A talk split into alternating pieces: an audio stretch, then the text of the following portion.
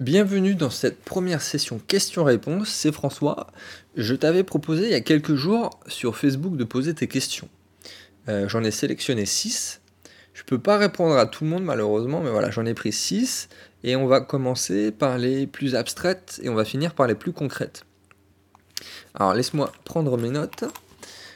Alors on commence tout de suite par euh, Jessie qui m'a demandé si la richesse pouvait corrompre et euh, si la richesse à mon échelle m'avait rendu plutôt matérialiste ou minimaliste. Alors Jessie, euh, bah déjà je suis d'accord sur le fait que la richesse puisse corrompre. C'est pas quelque chose d'automatique heureusement, mais c'est souvent le cas si on gagne beaucoup et rapidement. Alors moi bizarrement, euh, et pour répondre directement à ta question, je suis devenu plus minimaliste.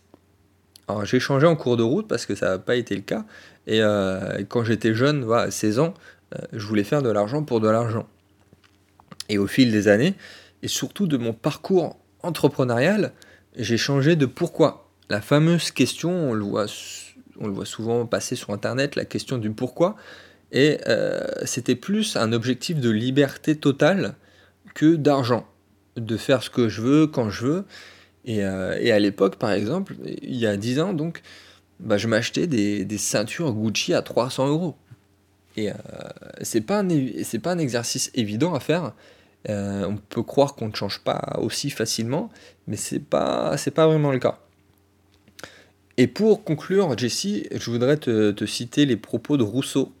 Euh, j'avais, euh, j'avais entendu ça il y a longtemps, je les ai retrouvés, là je les ai sous les yeux, et il disait que la richesse et la prospérité, c'était des notions différentes et que ce n'est pas la richesse en soi qui est mauvais, euh, c'est vraiment l'opulence que promet l'argent. Et c'est ce qui donne au final des riches corrompus et des pauvres envieux.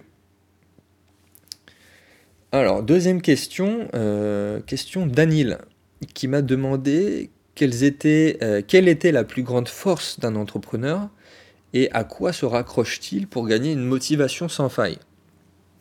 Alors, excellente question. Euh, et, je vais rester terre à terre. je vais te donner les plus grandes qualités d'un entrepreneur pour moi. Donc c'est l'organisation, le travail et la patience. Et je l'ai remarqué qu'il y a des gros défauts chez les, que je perçois chez les néo-entrepreneurs. Et ça répond un peu à ta question au final. C'est justement, c'est quand je travaille, quand je dis travailler d'ailleurs, c'est pas travailler beaucoup, c'est travailler intelligemment. Euh, si tu peux faire les deux, évidemment, c'est encore mieux. Travailler beaucoup et intelligemment.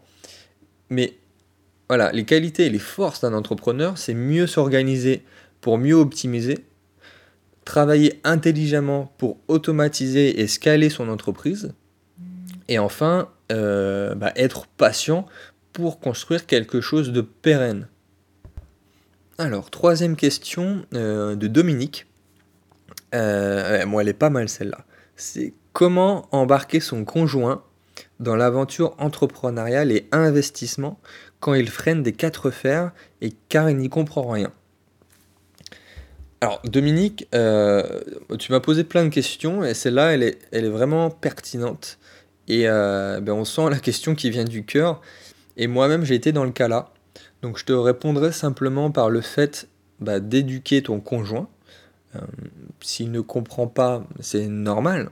Toi, il peut pas suivre le même chemin que toi et avoir le même état d'esprit au même moment que toi. Mais essaye de l'éduquer et surtout donne-lui le temps aussi. Et euh, moi, avec ma chérie, quand on s'est mis ensemble, elle ne comprenait pas du tout ce que je faisais. Et à l'époque, je faisais encore beaucoup, énormément de e-commerce, même plus qu'aujourd'hui. Et j'avais beaucoup de boutiques, toi, en dropshipping. Et euh, elle entendait systématiquement les schlings, toi, sur le mobile, tu sais, le bruit que ça fait quand il y a des commandes.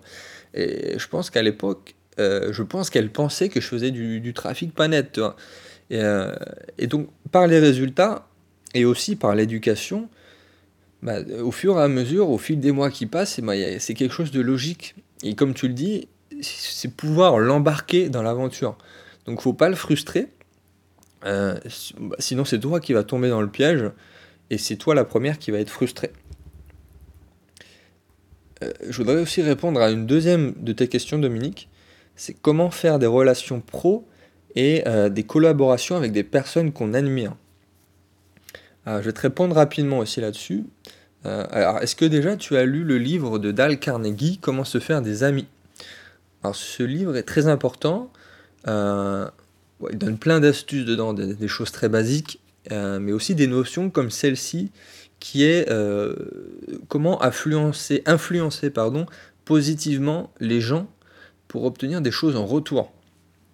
Euh, notamment, c'est un des conseils, c'est de parler euh, d'eux et montrer tout de suite ce qu'on peut attendre d'eux. Donc en fait, ce que ça veut dire, c'est il faut pas essayer de te vendre. Euh, ça se voit, ça se voit tout de suite comme le nez au milieu du visage. En fait, si tu attends quelque chose d'une personne, elle va de suite s'en rendre compte. Et c'est pas ce que tu cherches. Donc, et, moi je le vois aussi à mon échelle dans les mails que je reçois. Si tu es que dans la demande et pas dans le concret, généralement c'est mort. Il faut que ça soit gagnant-gagnant et, euh, et, on veut savoir tout de suite ce que tu veux aussi. Une autre question euh, de Laure Hélène qui m'a demandé si j'avais si une machine à remonter le temps, quel conseil je me donnerais à moi-même? Euh, c'est une question que je pose souvent aussi quand je fais une interview. Alors bah, c'est assez simple pour le coup, Laure Hélène. Je me dirais de ne pas avoir peur. alors aujourd'hui j'ai un profil d'investisseur entrepreneur assez agressif, on va dire. mais il y a 10 ans, c'était pas forcément le cas.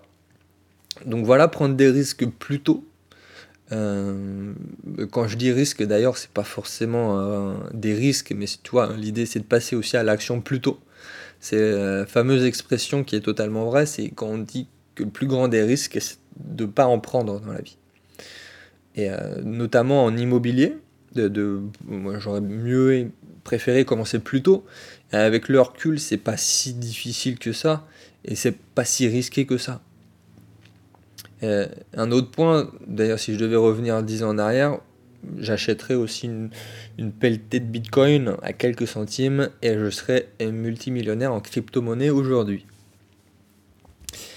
Dernière question, question euh, de David. Euh, bah, bon enchaînement du coup, qui revient sur mon podcast sur le bitcoin. Et il me pose la question euh, est-ce que ce n'est pas paradoxal d'investir sur le Bitcoin alors que j'annonce moi-même qu'une meilleure crypto va le remplacer au long terme? Très bonne question aussi. Euh, pour ceux qui n'ont pas écouté euh, ce podcast, je suis un fervent défenseur du Bitcoin. Hein. et j'ai effectivement dit dans ce podcast que à terme, par exemple dans 10 ans, ça ne sera plus la crypto numéro 1 et qu'on aura trouvé beaucoup mieux d'ici là. Peut-être. Alors pourquoi j'ai dit ça? Alors déjà au court terme, euh, au court et au moyen terme, j'y crois. Il y, a, énormément de gains à se faire.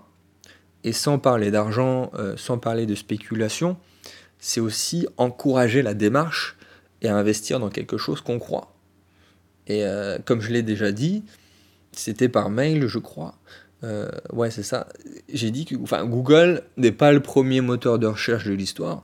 Facebook n'a pas été le, premier réseau social de l'histoire. Et Amazon n'est pas la première marketplace online de l'histoire. Et c'est un peu le même constat que je fais sur le Bitcoin.